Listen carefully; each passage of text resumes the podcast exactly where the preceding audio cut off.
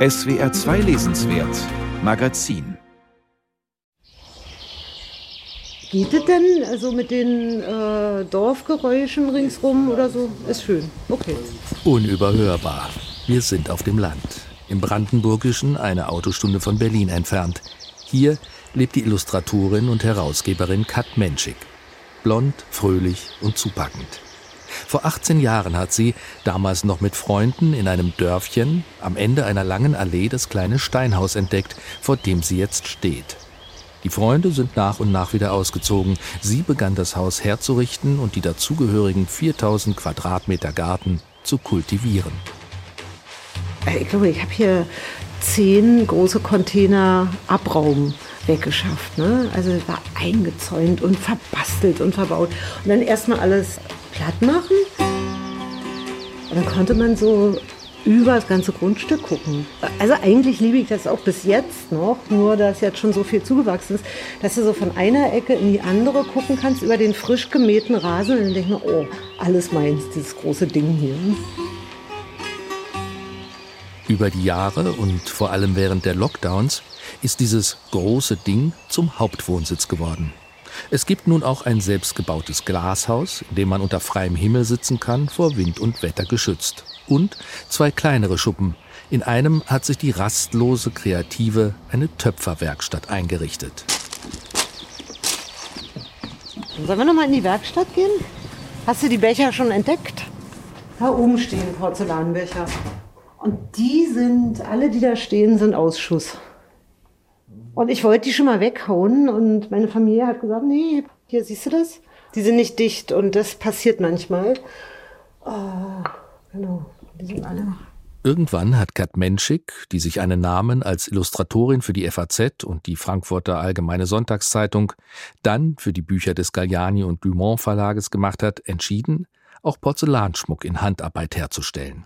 Die blaue Olga heißt ihre Kollektion hinreißend schöne Halsketten mit verschiedenen Motiven in Blau-Weiß und eben auch Porzellanbecher mit verschiedenen Motiven, auf einem zu sehen der Uschba.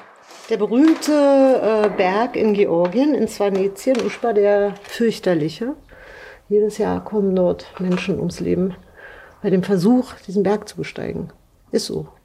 Schon immer. Und der Uschba ist der Berg, der der österreichischen Alpinistin Zenzi von Ficker 1903 geschenkt wurde vom damals regierenden Fürsten äh, in Svanetien, weil der so beeindruckt war von ihren bergsteigerischen Fähigkeiten. Und überhaupt, dass eine Frau äh, aus Österreich nach Georgien reist und versucht, den Uschba zu besteigen.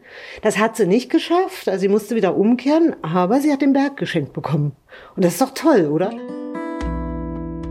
Die Geschichte des geschenkten Berges in Svanetien ist nachzulesen in Kat Menschiks neuem Buch. Durch den wilden Kaukasus Geschichten über das georgische Traumland Svanetien. Es ist der zehnte Band der von ihr gestalteten Reihe Lieblingsbücher.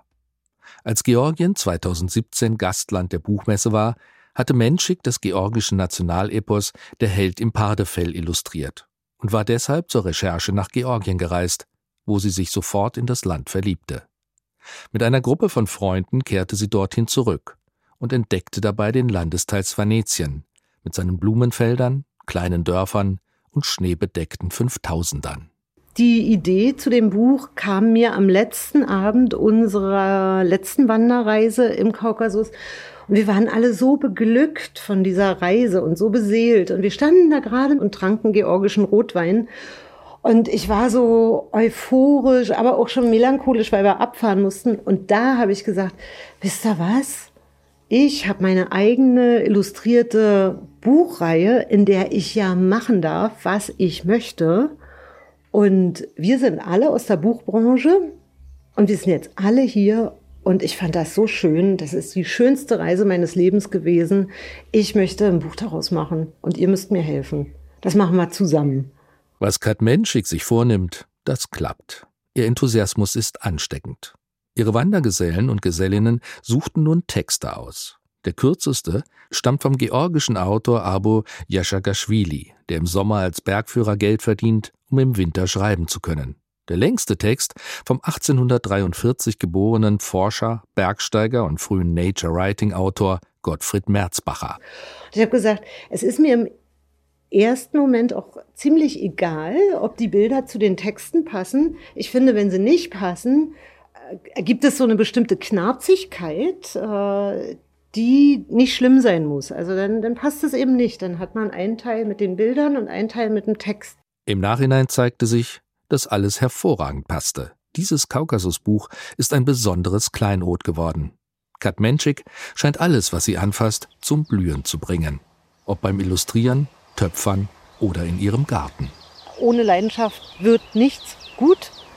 Das ist einfach so. Und wenn man das macht, dann muss man es gerne machen. Und ich mache das gerne. Und es ist aber wirklich ganz oft so, dass wir von morgens bis abends hier ackern. Und jetzt nach dem Regen wächst die Wiese dauernd, muss man da was beschnippeln, da noch was einpflanzen, dann wieder im Teich keschern, schnell zurück, ein bisschen Geld verdienen, was zeichnen.